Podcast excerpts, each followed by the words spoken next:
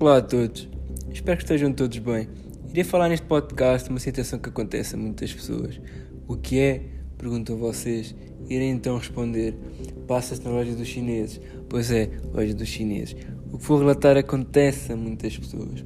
Quando entramos na loja dos chineses, os donos ou funcionários vêm logo atrás do cliente a ver o que fazemos ou o que iremos comprar.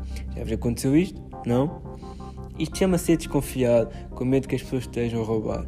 Coisa ridícula em alguns casos, outros nem tanto. Eles são assim porque muitas pessoas vão lá mesmo com esse objetivo. Acho que todos estão a ouvir este podcast entendem um pouco o porquê de eles serem desconfiados.